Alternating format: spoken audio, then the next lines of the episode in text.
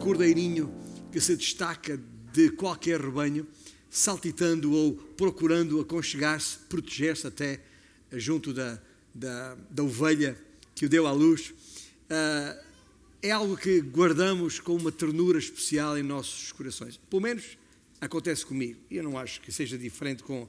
É muito alto, um pouco mais baixo. Não acho que seja diferente com a maioria das, das pessoas. Ou seja, sempre que vemos a imagem de um cordeiro, ou um cordeiro mesmo, uh, as conotações emocionais que a ele estão associadas um, são sempre especiais. E eu diria, são sempre positivas. Na nossa mente, um cordeiro é sempre algo terno, como disse, fofo, inofensivo, amigável e inocente. Mas os cristãos têm uma outra e mais sublime imagem de referência a propósito, não de cordeiros em geral, mas de um cordeiro em particular. E são muitas as passagens da Bíblia, durante os próximos minutos farei referência a algumas delas. São muitas as passagens da Bíblia onde se faz uma relação direta entre Jesus e os cordeiros, como tal. E na nossa mente, claro está, ainda sempre fresca aquela imagem, aquela ideia do cordeiro pascal. Ah, mas que cordeiro é este? É a pergunta que eu faço. Portanto, por instantes, eu vou pedir que nos possamos abstrair, quer daquela imagem do cordeirinho nos campos, junto à, à, sua, à, à sua ovelha mãe, ou até nos abstrairmos, eu sei que na cabeça de alguns estão, a imagem de, de um bom assado, de um bom cordeiro no prato, que também muitas vezes se come na, na, na época pascal, pelo menos na minha terra é assim, e há na gastronomia portuguesa muita riqueza de, à volta dos cordeiros e dos cabritos também. Uh, mas vamos tentar limpar a nossa mente de todas essas imagens e uh, procurar perceber que cordeiro é este? Não cordeiros, mas o cordeiro sobre o qual lemos nas Escrituras e a respeito do qual tantos hinos e cânticos temos entoado. Ora bem, para entendermos bem o contexto bíblico, importa que ah, ah, consideremos o que a Escritura diz a este respeito. Estou a falar-vos aqui ah, ah no contexto. E o contexto, para entendermos essa imagem bíblica de Jesus como o Cordeiro Pascal, ah, temos de recuar uns, sei lá, uns 35 séculos no tempo, até ao Antigo Egito. E aí podemos verificar que os judeus estavam ali escravos, escravizados no regime egípcio, ah, e foram mais de 400 anos que ali estiveram em condições de vida duras, difíceis, ao longo de várias gerações de uh, israelitas sujeitos a, a trabalhos forçados, debaixo da ameaça do chicote e, e, e, de sentir no pelo o chicote de cruéis capatazes.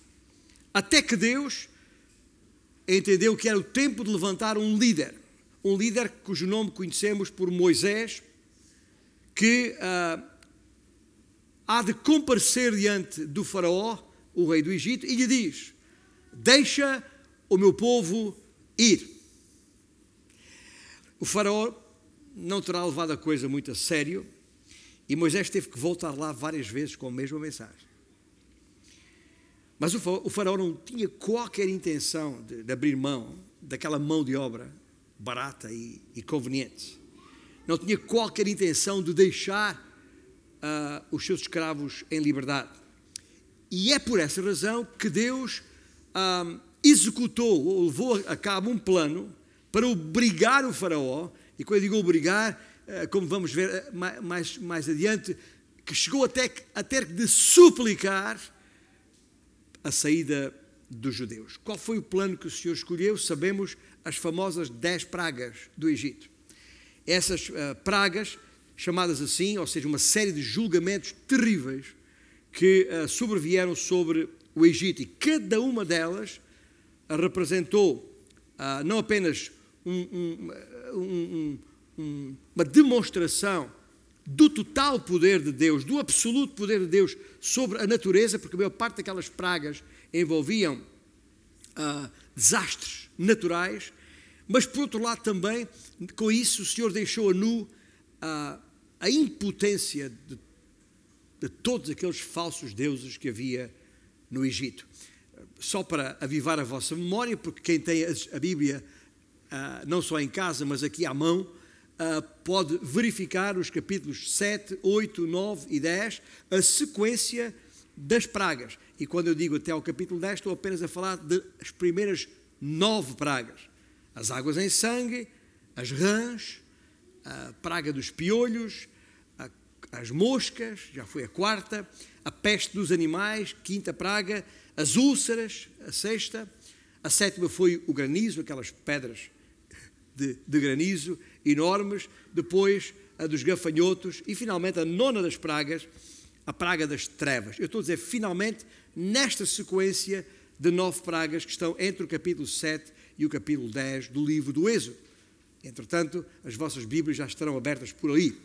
Mas eu queria fazer uma referência muito rápida a esta última das nove, a praga das trevas, porque ela foi, entre outras coisas, um ataque direto a Ra, Ra era o deus egípcio do sol. E como o faraó era considerado uma representação do deus Ra, então esta praga uh, das trevas demonstrou que uh, diante do Deus Todo-Poderoso o poder do faraó era coisa nenhuma. Apesar da severidade, do sofrimento, caído e recaído sobre o povo, na sequência daquelas pragas, ainda assim o coração do Faraó se endureceu. O Senhor mesmo fez questão disso, porque o plano dele não estava completo. Mas o Faraó, ao invés de dizer ide, entrou numa cena de tentar negociar. Veja lá. Tentar negociar. O que é que o Faraó faz? Primeiro, ofereceu-lhes através do seu representante Moisés, a possibilidade de saírem por um pouco de tempo, eh, desde que se comprometessem a voltar. Vão lá cheirar um bocadinho a liberdade, depois, depois voltam. Depois propôs que saíssem apenas os homens, desde que as mulheres e as crianças ficassem. E finalmente propôs ainda a saída de todos, desde que deixassem ficar todos os animais. Riqueza. Obviamente, nenhuma destas opções era aceitável, até porque Deus não negocia com, com líderes ímpios. E de acordo com o capítulo 11, versículo 1 do livro do Êxodo, e já passamos da, da nona praga para o capítulo 11, está escrito ali naquele primeiro versículo: Disse o Senhor a Moisés: ainda mais uma praga trarei sobre o Faraó e sobre o Egito. E então vos deixará ir daqui. E quando vos deixar, é certo que vos expulsará totalmente. E então chegou o momento da décima praga, a conhecida morte dos primogênitos. O Senhor disse a Moisés não te preocupes, não estou, estou aqui a parafrasear, não foi exatamente nestas palavras, os irmãos podem verificar naqueles primeiros dois versículos do capítulo 11 do Êxodo e também no versículo 8, já agora. Basicamente, o Senhor disse: Moisés, não te preocupes, porque ah, depois desta décima praga, o Faraó fará questão de vos apressar a saída, sem demora. Mas a, a ideia e o plano que o Senhor explicou a Moisés, naqueles primeiros versículos do capítulo 11, foi que numa certa noite, à meia-noite, o Senhor passaria por toda a terra do Egito e todos os primogênitos do Egito morreriam instantaneamente. E quando eu falo todos os primogênitos do Egito, eh, o Senhor não eram apenas os filhos maiores, ou primogênitos, aliás, das famílias. Eram até incluía os primogênitos de todos os animais o Senhor deixou claro na conversa ali tida que uh, nenhuma família seria excluída e que uh, isto, quando eu falo de nenhuma família, desde o palácio, desde a casa do faraó até a mais humilde residência de um qualquer servo egípcio. E neste, uh, isto foi o, o, em síntese o plano que Deus apresentou ali. Aí chegamos ao capítulo 12 de Gênesis, onde queremos ficar no nosso tempo aqui. Lembre-se, estou ainda a dar-vos o contexto do que vamos ver a seguir. E ainda neste contexto, e de acordo com o capítulo 12, Deus revela o plano de Deus para salvar o seu povo.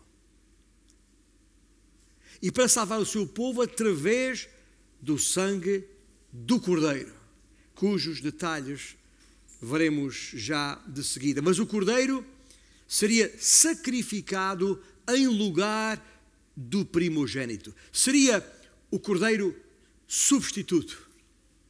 E esta palavra é a palavra-chave que, aliás, dei como tema a este sermão: o substituto.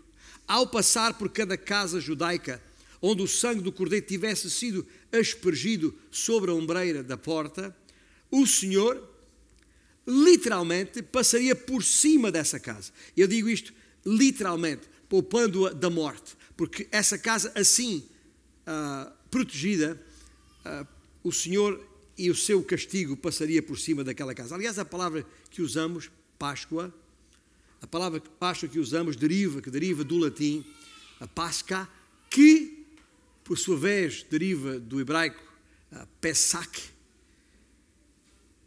significa literalmente a passagem. A passagem por cima. Aliás, no inglês, quem sabe inglês entende isto melhor. A, a palavra Páscoa em inglês é Passover. E Passover quer dizer precisamente passar por cima.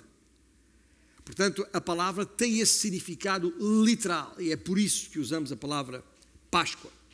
Mas na ausência do sangue, se o sangue não estivesse onde o Senhor e conforme o Senhor disse para fazer, então ah, o Senhor tomaria a vida do primogênito. Portanto, foi o sangue do Cordeiro que naquela noite salvou o povo de Deus. E desde então, todos os anos, há já 3.500 anos, os judeus têm celebrado a sua Páscoa como ah, solene memorial daquela extraordinária libertação que o Senhor operou ali no Egito. Pronto. Este é o contexto, tá? É, é, é aqui que é, é neste contexto que a coisa se enquadra. Mas vamos agora conhecer o Cordeiro, propriamente dito. O que é que está aqui em causa relativamente ao Cordeiro? E cada um dos detalhes, até os mais pequenos, como vamos ver, aponta para Jesus Cristo. Lembre-se que este é o exercício que vos propomos, que vos propusemos há algum tempo. De ir lá no Velho, no Velho Testamento, respigar em cada um dos livros alguma informação a respeito de Jesus Cristo. E agora, aqui no livro do Êxodo, à semelhança do que fizemos em Gênesis e em Jó, aqui no livro do Êxodo, é neste capítulo 12 que vamos retirar a informação, vamos respigar a informação que precisamos. Em sete pontos apenas, ah, vamos ah, ah, olhar para trás e ver os detalhes que o Senhor mesmo referiu a respeito deste cordeiro, para então percebermos o significado do cordeiro pascal, o significado do cordeiro substituto, o que é que está aqui em causa. 3.500 atrás, o cordeiro pascal do Egito. Há quase dois mil anos, o cordeiro que foi crucificado ali em Jerusalém, o cordeiro Jesus Cristo. Primeiro, Primeiro, de acordo com o versículo 3 e o versículo 5 de uh, Êxodo 12, tem de ser macho de um ano. Já agora uma nota aqui, porque talvez algumas pessoas que conhecem este texto tenham lido, uh, vos tenha causado alguma confusão. Eu digo causado alguma confusão porque se olhar para o versículo 5, agora mesmo, uh, vai verificar que também podia ser um cabrito. Estamos a falar num cordeiro ou estamos a falar num cabrito? Dizia, isto é passível de alguma confusão.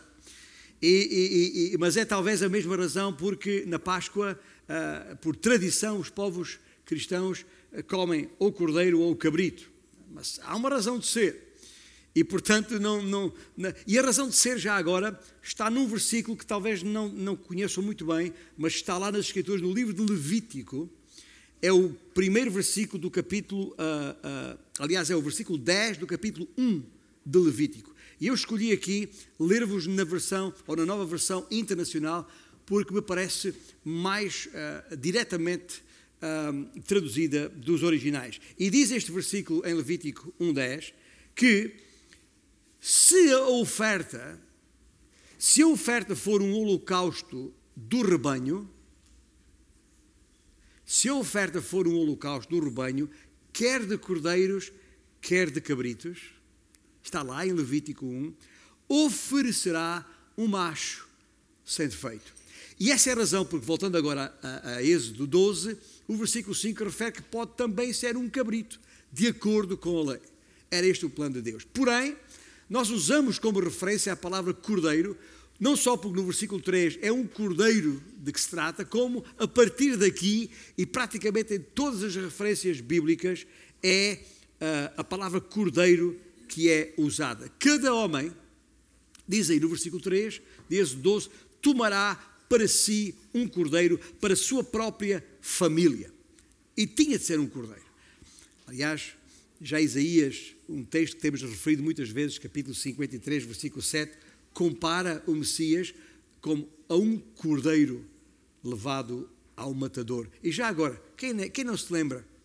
Quem não se lembra das palavras de João Batista, quando o Senhor surge e ele ah, tem aquela exclamação apontando para ele: Eis o Cordeiro de Deus que tira o pecado do mundo.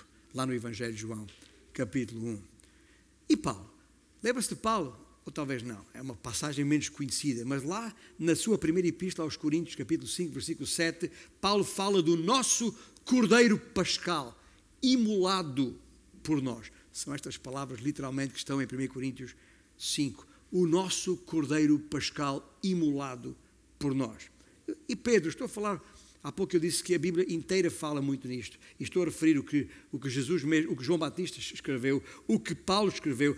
Pedro, na sua primeira epístola, no, no capítulo 1, versículos 18 a 19, falou do sangue de Cristo como sendo o sangue do Cordeiro. Enfim, para já não falar no livro de Apocalipse. O livro de Apocalipse, 30 vezes, não é uma nem três, são 30 vezes, há referência ao Cordeiro. Portanto, não há nenhuma dúvida do que é que estamos a falar aqui. Agora, voltando a, a, a Êxodo 12, o, o, o, tem alguns detalhes que nós não podemos passar ao lado. No versículo 5 diz que, diz que será macho. Será macho. Macho para substituir o filho primogênito da família. É isso que estava em causa. Lembre-se que foi a razão porque ao filho uh, que a Virgem Maria daria à luz, foi dado o nome de Jesus. Mas não é apenas um macho, que ser um macho de um ano, diz o versículo. O que é que é um macho de um ano, no caso de, do, do rebanho? Um macho de um ano é um, é um animal já no, no pleno do seu vigor, já não é, uh, já não é uh, bebê, animal bebê, já não, mas ainda não é velho está já no pleno do seu vigor. Não admira, por isso, digo eu, que o Cordeiro Jesus ah, se tenha ah, a si mesmo entregue no auge dos seus dias. Não era um velho, estava no, no pleno do seu vigor. Por isso, há aqui um paralelo, uma similitude que não pode passar ao nosso lado. Mas isto é em relação ao primeiro detalhe dos sete. Tem de ser macho de um ano. Depois, o segundo detalhe, tem de ser sem defeito. Está no versículo 5. Naquele mesmo versículo 5. É uma expressão que no hebraico significa exatamente isto: é, sem defeito. O que já agora implicou, ou implicou naquela época, que aqueles cordeiros do Egito, escolhidos conforme a orientação do Senhor, tinham que ser cuidadosamente inspecionados para se assegurarem de que não tinham, que não tinham feridas abertas, nem cicatrizes, nem infecções, nem doenças, nem manchas, nem moléstia alguma. Tinha que ser um animal impecável. E isso uh, garantiria que o povo não sacrificaria um animal de qualidade inferior, guardando para si os de melhor qualidade. Isto é uma tendência humana de, de guardar a melhor qualidade para, para, para si, para depois até uh, poder criar e, e, e, despachar aqueles de menos qualidade. Não. A orientação do Senhor exigia um cordeiro de melhor qualidade possível, sendo feito. Aliás, há pouco falei de Pedro, e Pedro, naqueles mesmos versículos, no capítulo 1, faz questão de dizer isso mesmo: cordeiro sem defeito e sem mácula. O autor da, da Epístola aos, aos Hebreus, no capítulo 4, sublinha que, apesar de ter sido tentado em tudo, Cristo em nada pecou. Nunca. Até, até Pôncio Pilatos, a autoridade romana de então em Jerusalém, depois de ter inquirido o Senhor, declarou o quê? Está lá no Evangelho de João, capítulo 19. Eu não acho nele crime algum.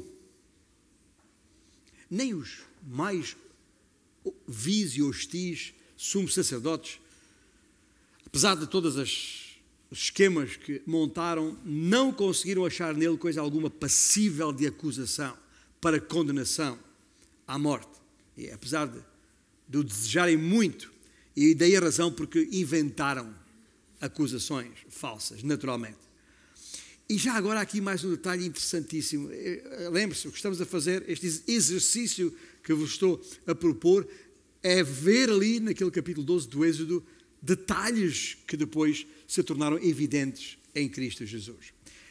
Por exemplo, veja lá o que está aqui. Ah, se considerarmos que terão passado quatro dias entre a entrada de Jesus em Jerusalém, naquele domingo, e a sua morte na cruz, e de acordo com os evangelhos, ah, ah, ah, foi quatro dias depois, e portanto ao décimo quarto dia, se considerarmos isto e olharmos para Hebreus, para, para Hebreus não, para Êxodo 12, olhem comigo aí, por favor. Veja lá o que diz, o que está escrito no versículo 3. O que é que está escrito em Êxodo 3, 12? Uh, ou 12, 3, desculpem uh, falai a toda a congregação de Israel, dizendo ao 10 deste mês. Estamos a falar no primeiro mês do calendário judaico, o mês de Abib, à época. Depois do, do cativeiro da Babilônia, mudaram o nome para mês de Nisan. Mas é o mesmo mês, o primeiro mês do calendário judaico, aí entre março e abril, mais ou menos, no nosso calendário. Diz, ao, naquele décimo dia é quando recolhe, é quando escolhe o cordeiro. Mas depois, veja no versículo 6, e o guardareis até ao décimo quarto dia deste mês. E só então o sacrifício era feito. Ou seja, ali um tempo, são quatro dias que foram dados para verificar bem se o cordeiro era um cordeiro impecável. Até isto, veja o detalhe a respeito de Cristo Jesus. Cristo ah, ah, entrou em Jerusalém ah, para ser escrutinado ali e só no, ao décimo quarto, do décimo dia do mês, e só ao décimo quarto é que foi sacrificado, porque isso seria tempo suficiente para examinar a qualidade do cordeiro. E, gente, é só ler os evangelhos. Durante aqueles quatro dias, quantas táticas, quantos esquemas, todas aquelas autoridades de então ah, ah, ah, intentaram para desqualificar Jesus mas até os seus mais ferozes inimigos tiveram de concordar que estavam diante do Cordeiro perfeito. Ah, Paulo escreveu lá na sua segunda epístola aos Coríntios: aquele que não conheceu pecado. E João, na sua primeira epístola, em quem não existe pecado. E Pedro, de novo, o qual não cometeu pecado vez após vez, e dei-vos aqui alguns exemplos, está escrito nas Escrituras. Claro, claro que não encontraram nada de errado, nem no seu caráter, nem podiam encontrar, nem a mais pequenina falha, porque nele não havia defeito. Era o Cordeiro perfeito para ser sacrificado pelos pecados de todo o mundo, teus e meus. Terceiro lugar, tem de ser ofertado até ao entardecer. Está lá no versículo 6 de Êxodo 12. É uma expressão uh, pouco comum e, e, e, é, na verdade, uma tradução do hebraico que uh, literalmente significa entre as tardes, ou seja, no crepúsculo da tarde, literalmente no hebraico significa entre as tardes, que na mente judaica, já agora, é ali entre as três e as cinco da tarde. Para os judeus, e é uma informação que talvez nem todos tenham fresca na sua mente, para os judeus, o dia de 24 horas começa às 6 da manhã. Ora, o, o, o Novo Testamento dá-nos conta, e poderá, ou basta conferir em Marcos capítulo 15, versículo 25, que vamos até uh, poder ver, visualizar. Em Marcos 15, 25, diz que no momento da crucificação era a hora terceira quando o crucificaram. Era a hora terceira quando o crucificaram. Quer dizer o quê? Se o dia começa às seis da manhã, foi crucificado às nove da manhã. Não é assim?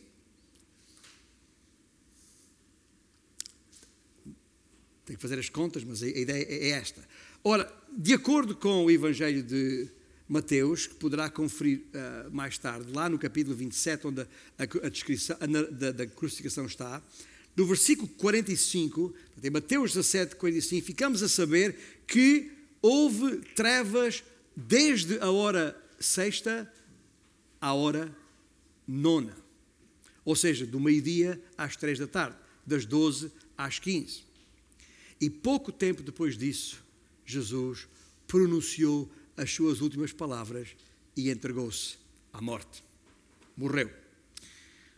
O seu corpo foi retirado da cruz ainda antes do pôr do sol, de acordo com porque uh, uh, assim convinha ser por causa das circunstâncias da festa que decorria naquela altura.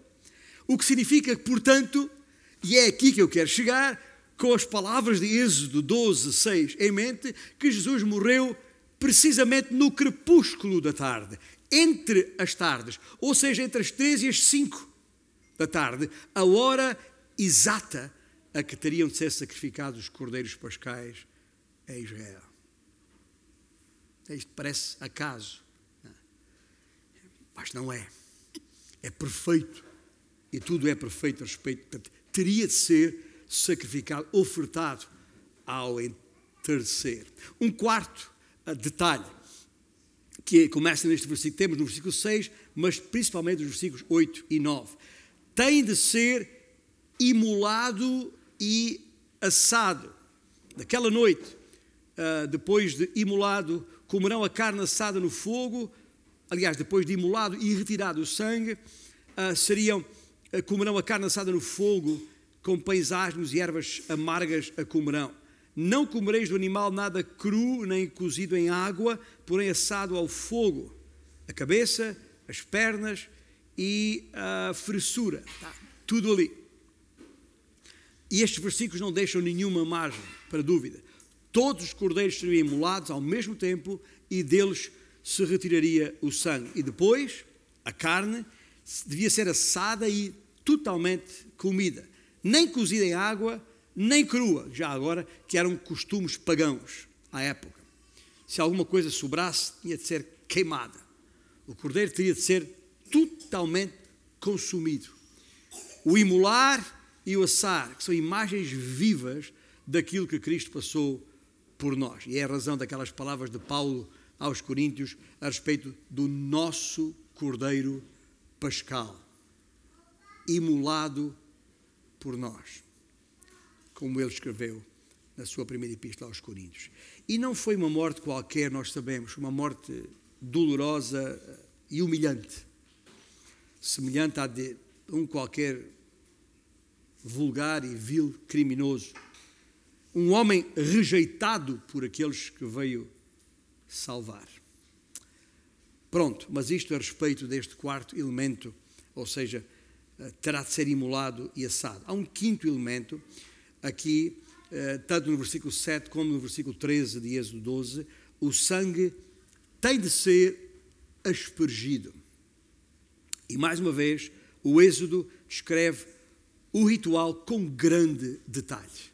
Uma vez imolado o cordeiro e drenado o seu sangue, normalmente em bacias, eu tenho estas imagens também frescas na minha memória, na, na, na minha, na minha região. Ah, todos os anos eu via isto acontecer, íamos para a aldeia e o, o animal era, era morto, imolado, e, ah, ah, e depois o sangue era recolhido em bacias próprias.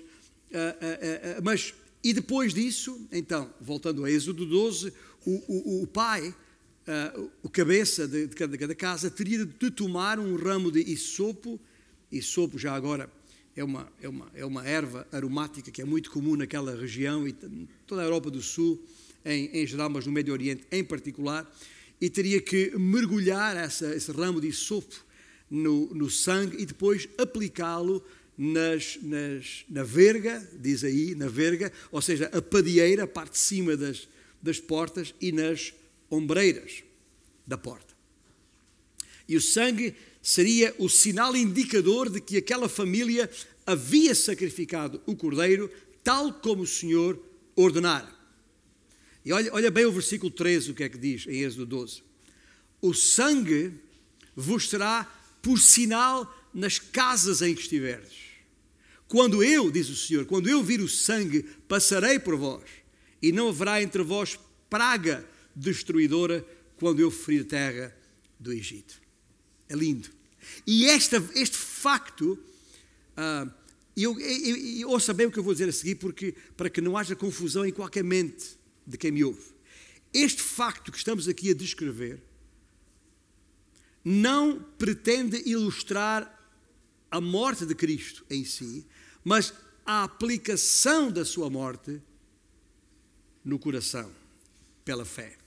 Eu vou explicar. É, é, é essa a razão porque Pedro, na sua primeira epístola, no capítulo 1, uh, ah, se refere à expressão do sangue de Jesus Cristo. O que eu quero dizer com isto é que o cordeiro só por si não podia salvar ninguém. Percebem? Nem vivo nem morto nem sequer o sangue recolhido na bacia em si podia salvar alguém. Mas só quando o sangue fosse aspergido na moldura da porta é que a salvação estava garantida. Podia livrar as pessoas daquele terrível julgamento divino, a tal décima praga. Pensa comigo, tá? estamos juntos aqui. Jesus Cristo é a única esperança da salvação. Ele é o Cordeiro de Deus oferecido pelos pecados de todos. Contudo, o sangue de Jesus só salvará alguém se for aplicado pela fé na vida desse alguém. Por isso é que há tanta gente que há de morrer eternamente, apesar do sangue vertido na cruz por Cristo Jesus. Porque só quando esse sangue é aplicado, conforme a instrução que percebemos aqui em Êxodo 12, é que a salvação está garantida. Ou seja, a, a, a, aqueles que rejeitarem a aplicação do sangue que ele verteu na cruz do, do Calvário não serão salvos. E, portanto, a, fim de evitar os efeitos devastadores associados à morte, os israelitas podiam ter feito muitas coisas, e algumas coisas de prevenção, prudência, etc. Ah, mas, se não tivessem aspergido o sangue nas padeiras e ombreiras das portas, haveria morte naquela casa. Percebem? Eles podiam ter ido lá escolher o cordeirinho direitinho, à altura da Páscoa, lá e podiam ter imolado o cordeiro e separado o sangue, e pre pre preparado a carne e a sapa, a cometa e tal, mas se não tivesse, se não tivessem aplicado o sangue conforme a instrução do Senhor, não haveria salvação. E assim é com todos os homens até aos dias de hoje. Por mais que tentem, que tentem os homens amenizar a sua condição de pecadores, a não ser que ah, o sangue ah, aspergido naquela cruz de Cristo seja aspergido, na, na, na, o sangue vertido naquela cruz seja aspergido nas nossas vidas, não haverá eterna proteção. É mais um pequeno, grande detalhe, mas está lá. E temos que o considerar porque faz, está escrito nesse, nesses termos. Em penúltimo, penúltimo, há um penúltimo detalhe aqui, uh, tem de ser sem ossos quebrados. Está no versículo 46 do capítulo 12, está um pouco mais adiante, mas nas instruções específicas para a escolha dos animais a sacrificar anualmente, constava, lá em Êxodo 12, eh, 46, que nenhum dos seus ossos podia ser quebrado. Bom, conhecemos a, história da crucificação de Jesus, está escrita lá, eh, quando chegar em casa pode ler no capítulo 19 de João, todos aqueles versículos do 28 ao 37, tem a descrição completa. E na parte final desses versículos vai haver uma coisa interessante, que apesar dos romanos, os romanos, e a crucificação era um, sistema, fazia parte do sistema judicial romano, os romanos tinham por costume quebrar as pernas aos sacrificados para uh, abreviar o, o, o, não, não, sei se era tanto para abreviar o sofrimento, mas era, era muito mais para abreviar o, o processo. E ali, no caso do Senhor, Jesus, parece-me que era isso, porque estava a chegar o final, o tal crepúsculo da tarde, era o dia das, das festas, o pessoal queria partir para preparar a, a, as coisas, e olha, vamos, eh, vamos lá partir, deram ordem para ir lá e partir as pernas aos crucificados. E de facto, como se pode ver, uh, aqueles soldados uh, uh, quebraram as pernas aos dois ladrões que ladearam o Senhor, mas quando foram para quebrar as pernas de Jesus, ele já estava morto e por isso não o fizeram. O que é mais um indicador, um pequeno grande detalhe, não é um pormenor, é por maior, porque as pernas era para abreviar a morte, ou seja, para que a morte acontecesse, para precipitar a morte, porque pernas quebradas numa crucificação, o corpo desfalecia, o diafragma apertava e a pessoa sufocava e morria por falta de ar. Por muito que fosse a sua resistência física na cruz, dessa forma, morria rápido. Mas quando chegaram para o fazer a Jesus, ele já estava morto, porque nós sabemos que ele se entregou a si mesmo por nós. O versículo 36, lá em João 19, nos dá conta de, uma, de que isso aconteceu para que se cumprissem as Escrituras. Nenhum dos seus ossos será quebrado. É isso que está escrito.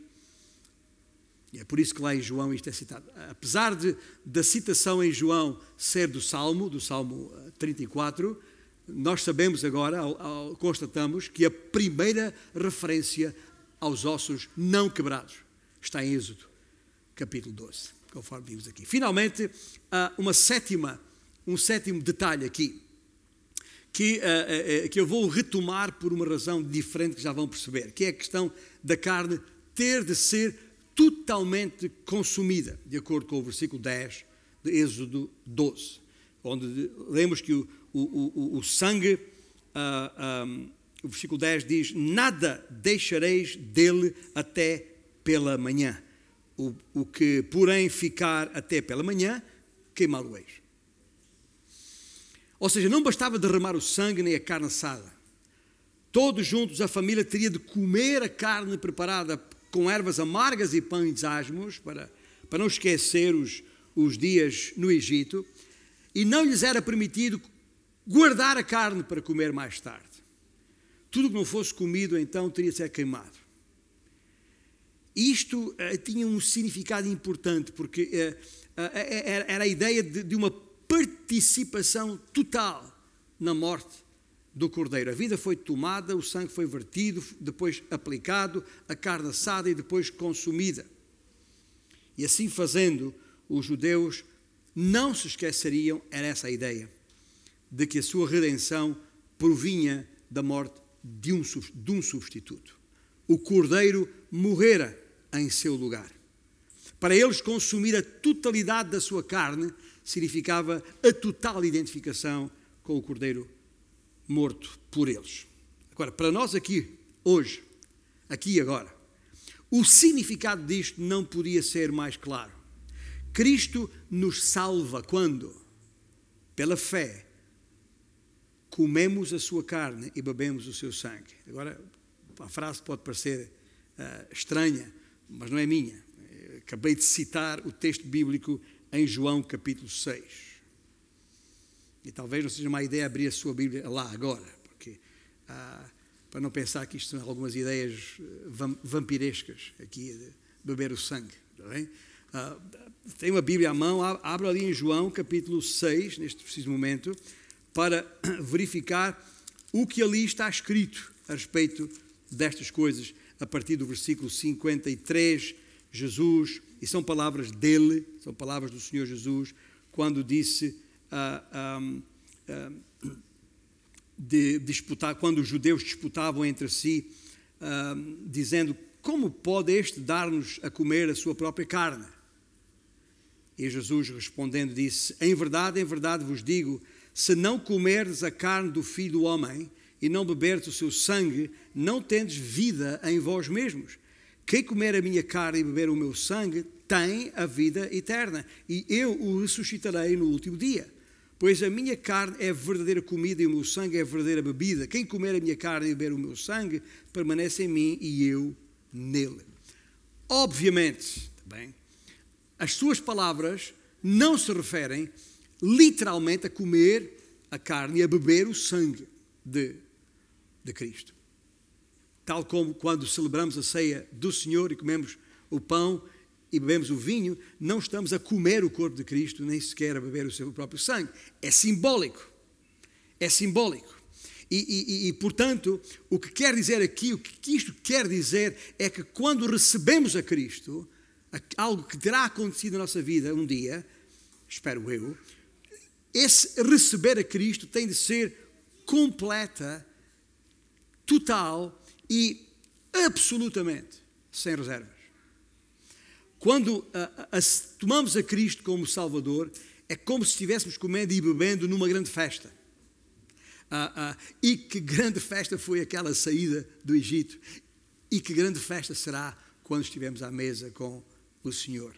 A ideia é esta, é de participar, é, é, é de participar de Cristo em todo o seu ser, em tudo o que Ele é. E é este uh, de, detalhe que, apesar de ser confuso para muita gente, e, e nem sempre gostar de falar nisto, é preciso ser dito, portanto, não está aqui a falar, porque isso é uma impossibilidade. Nós não podemos, é, é tão impossível nós comermos a carne e beber o sangue de, de Cristo, como é impossível ter na mesa da ceia o próprio corpo de Cristo e o, o próprio sangue. Percebem? É, é, é, obviamente para simbolizar que ao receber a Cristo uh, precisamos participar ou ser participantes de tudo o que respeita a Cristo. Tudo! E não apenas uma parte. E nós conhecemos o resto da história aqui no, no Êxodo, não precisamos de, de, ler todos os versículos. O Senhor passou por todas as casas do Egito e, de acordo com o Êxodo, capítulo 11, a, a versículos 6 e 7, entre os egípcios houve enorme clamor de pranto. Uma noite de gritos, ouvidos em todo o Egito, desde o palácio do faraó, como disse, até à mais humilde das residências. E isso ia acontecendo à medida que se constatava em cada casa morreu o nosso primogênito. Terrível. O clamor deve ter sido uma coisa ah, ah, ah, ah pavorosa. Mas nada disso aconteceu na terra de Gozen, que era aquela porção ali, na, ali dizer, na parte oriental do delta do Nilo, que tinha sido reservada para os israelitas viverem. Nada disso aconteceu ali. Todas as casas dos israelitas foram poupadas. Ah, tão calma foi aquela noite ali, que nem sequer o rosnar de um, de um cão se fazia ouvir. Este detalhe está lá escrito no versículo 7, de capítulo 11. No capítulo 11, do versículo 7, o Senhor disse, quando previu a, a, a praga, logo disse o que é que ia acontecer. Nem o rosnar de um cão se ouvirá. Hum, nada. Um silêncio absoluto. E logo a seguir, o faraó deu ordem para deixar sair os israelitas. E tinham de sair de imediato. Na verdade, diz uh, o versículo uh, eh, 11 que até tinham que, que, que, que quase suplicando uh, para que saíssem logo. E aliás, não foi por, por acaso que no capítulo 12, versículo 11, o Senhor instruiu os judeus para comerem a Páscoa à pressa, de sandálias e, e, e vestidos, porque era para sair logo. Era para sair logo. E isto é um detalhe, um pequeno detalhe que nós também temos que pensar e considerar no nosso viver, no nosso dia a dia aqui. Nós estamos aqui de passagem, tá a qualquer momento vamos sair desta situação. E, uh, ou seja, ele sabia que estavam de saída. E assim Deus esmagou os falsos deuses do Egito e ao mesmo tempo libertou o seu próprio povo de uma maneira maravilhosa através do sangue de muitos cordeiros. E é esta mesma maneira, através do sangue de Cristo, o Supremo Cordeiro, ficamos livres da sua ira, libertados ou livres da condenação. E isto é, em conclusão, a, a, a terceira ideia forte que tem que ficar em nós. Ok, vimos o contexto, vimos o Cordeiro, há uma consequência. Há uma consequência. Nós não podemos ficar indiferente. Conhece aquele jogo da verdade ou consequência? Do Brasil chama-se verdade ou desafio. Ah, creio que é assim. Conhece essa, essa, esse jogo? É tem que haver pelo menos duas, duas pessoas e depois uma faz uma pergunta ah, ah, e, e, mediante o outro opta se quer verdade ou consequência e depois, consoante a sua opção de verdade ou consequência e ao critério de quem faz a pergunta, a coisa desenrola-se.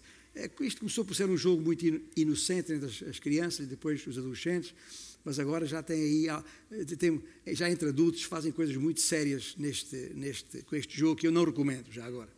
Ah, já não é tão in, inocente. Mas estou a falar nisto porquê? Porque a, a, a consequência que estou a falar aqui, está bem, não é, uh, uh, uh, não é tipo eu, que eu tenha a, a possibilidade de, de, de optar por uma verdade ou por uma consequência, como se fosse a minha opção. Não é nem uma coisa nem outra. A verdade é uma coisa, e a verdade que aqui acabamos de considerar é uma verdade absoluta. O critério é de um Deus soberano. E tem de ser, ou melhor, tem de ter consequência na nossa vida. Ou seja, a verdade está uh, em quem pergunta, Deus. E a consequência está em quem responde, tu ou eu. Não sei se me estou a fazer entender. Não é a mesma coisa, de todo. Não é quem responde que, que decide se é verdade ou consequência. Eu estou-vos a dizer isto porque aquilo que aconteceu há 3.500 anos atrás e revelado há 2.000 tem de ser consequente na nossa vida hoje. Esta verdade que acabamos de constatar nas, nas Escrituras, ao respigar em Êxodo 12 a respeito de Jesus Cristo, esta verdade insufismável tem que ter consequências na nossa vida. E por isso que é preciso compreender inequivocamente que Jesus Cristo é o Cordeiro substituto de Deus. É o único que preenche todos os requisitos. É aquele que cumpre todos os detalhes prescritos no Velho Testamento. Nenhum outro corresponde. Pode procurar em todo o tempo e toda a terra e não vai encontrar. Cristo nasceu para morrer. Aliás, só assim se cumpre. Lembra essas palavras de Simeão uh, quando pegou no, no, no menino e o, o, o, o que ele disse a, a Maria? Eh, está lá em Lucas 3. Eh, Maria, também uma espada trespassará a tua própria alma. Ele sabia que o menino vinha para sofrer. Ele virá para reinar um dia, mas naquela altura vinha para sofrer. Desde o início estava marcado para ser sacrificado na morte, a qual venceu, obviamente, quando ressuscitou. E ainda que Maria, aquela mulher escolhida por Deus, para receber no seu ventre a semente que vimos há 15 dias, a, a semente que haveria de trazer solução para a tragédia ocorrida no Jardim do Éden, ainda que Maria não fizesse a mínima ideia do significado daquelas palavras, uma coisa é certa: para que o seu sangue purificador fosse um dia derramado, o Cordeiro Salvador teria que morrer. E esta é a questão. Este é o destino fatal apontado para o Cordeiro de Deus que veio para tirar o pecado do mundo.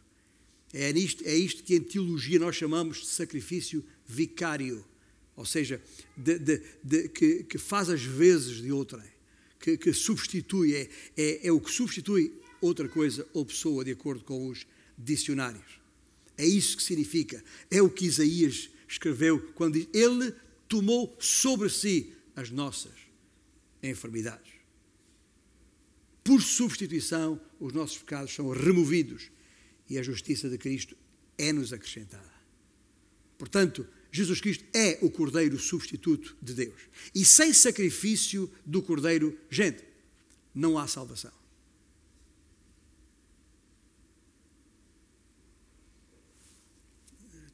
Fiz a pausa, porque estou a lembrar-me de Hebreus, capítulo 9, versículo 22, que nos lembra que sem derramamento de sangue não há remissão. Não há. Um cordeiro vivo, lembra-se que eu falei início, por muito bonitinho e fofinho que seja, não salva ninguém. Se não morrer, o seu sangue não serve para nada, senão para ele, enquanto vive. E de acordo com a economia de, do nosso Deus, só o sangue vertido pode limpar pecado. E a razão porque, a fim de, de ser salvação para todo aquele que crer, que nele crer, Jesus teria de morrer na cruz. Sem fé. Ouça bem, eu, esta frase que eu vou dizer. E ouça bem para não me mal interpretar. A frase que eu vou dizer é: sem fé, nem Jesus te pode salvar.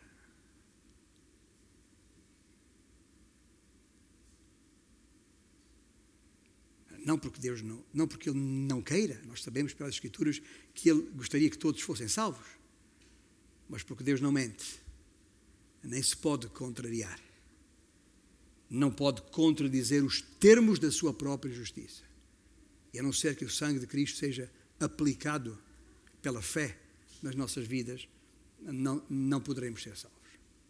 Não poderemos ser salvos. E já agora, por, para fechar, uma nota: se recusares, alguém aqui nesta sala, só Deus sabe a condição do seu coração, ou quem me ouve, mas se recusares o Cordeiro de Deus, não há outro plano para, de Deus para a salvação. Não há. É, é, não vale a pena. Pode dar-se o caso de aos teus olhos esta história uh, ser absurda, parecer absurda, mas a verdade nela contida é insufismável. E quem não seguiu as instruções do Senhor lá no Egito sofreu as consequências. E se chegando a meia-noite não houver sangue na porta, o clamor aflito se fará ouvir. Mas se passar a meia-noite e nada acontecer, se o silêncio tranquilo se fizer ouvir nem o ladrar de um cão, então houve salvação. Os que creram e corresponderam foram salvos. E não importa, não, não porque fossem egípcios ou fossem israelitas Deixe dizer uma, uma, acrescentar aqui uma, um, de, um detalhe de convicção minha. Se algum israelita achou, naquela altura, que não valeria a pena, tivesse achado que não valeria a pena desperdiçar o sangue daquela maneira e tivesse aproveitado tudo para seu alimento, o seu primogênito teria morrido naquela mesma noite, mesmo na terra de Gozem, entre os israelitas. E o mesmo é dizer que se algum egípcio tivesse querido e seguido aquelas instruções, teria sido salvo. Sabemos que não aconteceu nenhuma coisa nem, nem outra. Porque, porque, mas digo isto porque digo isto porque a salvação não depende da, da etnia ou do modo de vida, depende daquilo que se fizer com o sangue do Cordeiro. E é a mesma verdade que se aplica a nós. Não somos salvos por sermos membros desta igreja ou batizados aqui, uh, uh, ou por termos nascido numa família cristã. Isso não tem qualquer valor para a salvação. Quando Deus olha lá de cima para, a, nossa, a nossa vida, tudo o que Ele quer ver é este, esta vida está coberta pelo sangue de Cristo. É isso que faz toda a diferença, porque não há salvação em nenhum outro. Como vimos semana passada, ah, só há um mediador entre Deus e o homem, Jesus Cristo. Portanto, para aqueles que rejeitarem este plano de salvação, lamento dizer-vos, mas Deus não tem outro. É isto ou é coisa nenhuma? É isto e é vida ou é coisa nenhuma senão morte? Cada um de nós precisa de um cordeiro que preencha todos os requisitos propícios de, de Deus. Nós vamos ficar de pé agora e entoar uh, um cântico uh, final. E neste cântico final, o desafio lançado, nesta, depois desta verdade, o desafio lançado depois desta verdade, e tendo entendido a consequência de fazer ou não conforme o Senhor instruiu, é que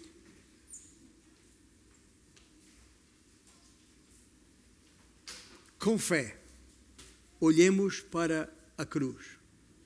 Olhemos para o cordeiro ensanguentado naquela cruz. Eis o cordeiro de Deus que tira o pecado do mundo. E nós, aqueles cujas vidas já foram lavadas, o desafio está lá em Efésios 5: andai em amor, como também Cristo vos amou e entregou-se a si mesmo por nós em oferta e sacrifício a Deus em cheiro suave. Senhor nos abençoe.